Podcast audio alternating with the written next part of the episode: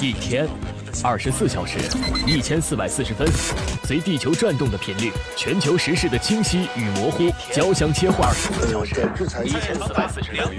需要更多思辨的力量来了解这一切。登录九一八超级见闻，唤醒你的思辨力。思辨力。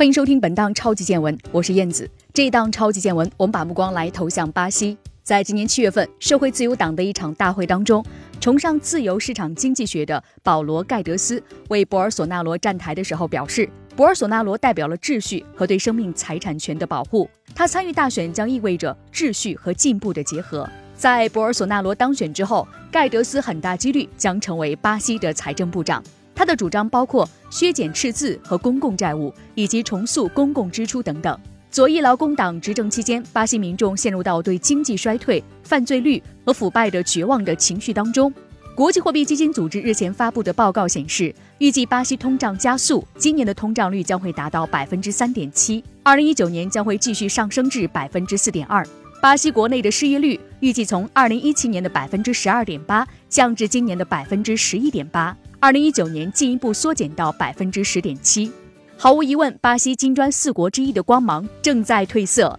巴西的左翼政府再也无法像以前那样假装经济危机不存在，或者是将其归咎于国际危机。二零零三年，巴西的劳工党开始执政。此后，随着国际市场对巴西的自然资源、农业产品等大宗商品的需求不断上涨，巴西的经济迎来了一片欣欣向荣的景象，笼罩上了一圈金砖国家的光环。但是光环之下却是隐现的危机，在多重因素的交织之下，巴西的经济大衰退从二零一五年彻底爆发，选民没有办法承受当前的经济形势，纷纷把希望寄托在手腕强硬的博尔索纳罗身上，希望他能够带领巴西人民走出经济停滞、缓慢前行的经济，成为巴西左翼势力倒下的最后一根稻草，却也是左翼政策选择种下的果。一手缔造了劳工党的前总统卢拉一直被视为穷人的代言人。卢拉的本名是路易斯·伊纳西奥·达西尔瓦，出生在巴西东北部一个贫穷农民的家庭。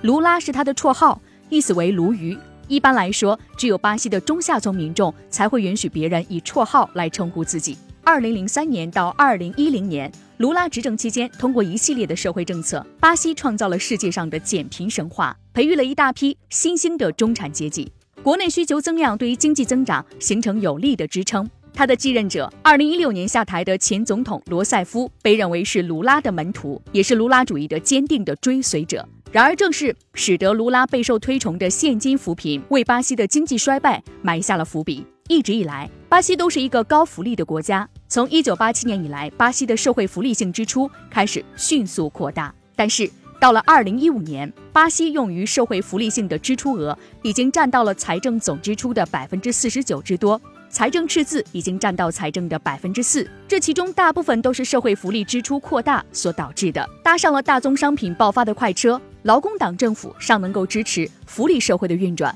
然而，当红利期结束，本应该削减支出，政府在民粹主义的笼罩下发给选民的高福利政策再也收不回来了。此后，巴西开始了衰败，而这种衰败的直接的源头是来源于巴西的腐败问题。巴西目前二十多个政党都在国会拥有席位，权力的游戏无时不在上演。各个政党都习惯了用财政盈余来笼络习惯了高福利的选民，而不是进行彻底的改革或制度建设。总体来看，劳工党政府不顾经济基础薄弱的现实，加大向低效率的公共部门以及人口贫困地区的转移支付，几乎等同于坐吃山空。与此同时，不断降低利率，促进信贷总额的扩张，刺激经济的虚假繁荣。通货膨胀是贯穿了整个巴西经济史的问题，在卢拉主义的助推下，再次登上了历史舞台。但是，从二零一一年开始，由于巴西国内投资动力不足，外部需求减弱，巴西经济开始下滑。二零一零年，巴西经济增长率高达百分之七点五，二零一一年猛降至百分之二点七，外资开始出逃。前劳工党总统遭遇弹劾是巴西左派衰落的标志性事件。二零一六年五月份，位于巴西利亚的参议院通过了支持弹劾总统罗塞夫的投票，罗塞夫连带他领导的劳工党走向了陨落。在此之前，劳工党已经执政了十三年，而罗塞夫也是巴西的第一位女总统。尽管他的前任卢拉带领巴西走上了经济发展的道路，但是劳工党还是败给了腐败的问题。讽刺的是，在劳工党的自我宣传当中，政治道德是仅次于扶贫的第二大因素。不仅是劳工党，腐败问题也成为了整个左翼执政时期挥之不去的阴影。巴西的腐败基因更是深植于这个国家的政治制度和经济政策。上个世纪八十年代，巴西经历了失去的十年。经济危机之下，一九八五年巴西举行大选，终结了长达二十一年的军政府的统治，民选政府左翼执政党上台。九十年代开始，左翼政府开始开放市场，大幅削减财政预算和部分允许汇率浮动。自由贸易使得巴西丰富的自然资源，使其进入到更广泛的国际分工体系。巴西的宏观经济情况得到改善，但是巴西同时陷入到典型的资源诅咒当中。随着大宗商品时代的结束，巴西经济再度陷入到衰退。此时，失去了工业的巴西，裙带关系和掮客经济，使得政府机构和国有企业成为腐败滋生的温床。罗塞夫和卢拉被选入到贪腐案当中，主角就是巴西国家石油公司。该公司的高管利用和承包商谈判的机会，大肆收取贿赂，或将汇款作为政治现金，全部涉案金额高达四十亿美元。在此次大选的众多候选人当中，博尔索纳罗是唯一一位背景清白、没有受到腐败指控的候选人，而且他的铁腕政治、严打暴力犯罪等一系列主张也颇得人心。巴西在向右转，拉美也在向右转。与此同时，当地的民粹主义也正在抬头。超级见闻唤醒你的思辨力，更多精彩内容，欢迎锁定午间十二点新闻栏目，登录九一八。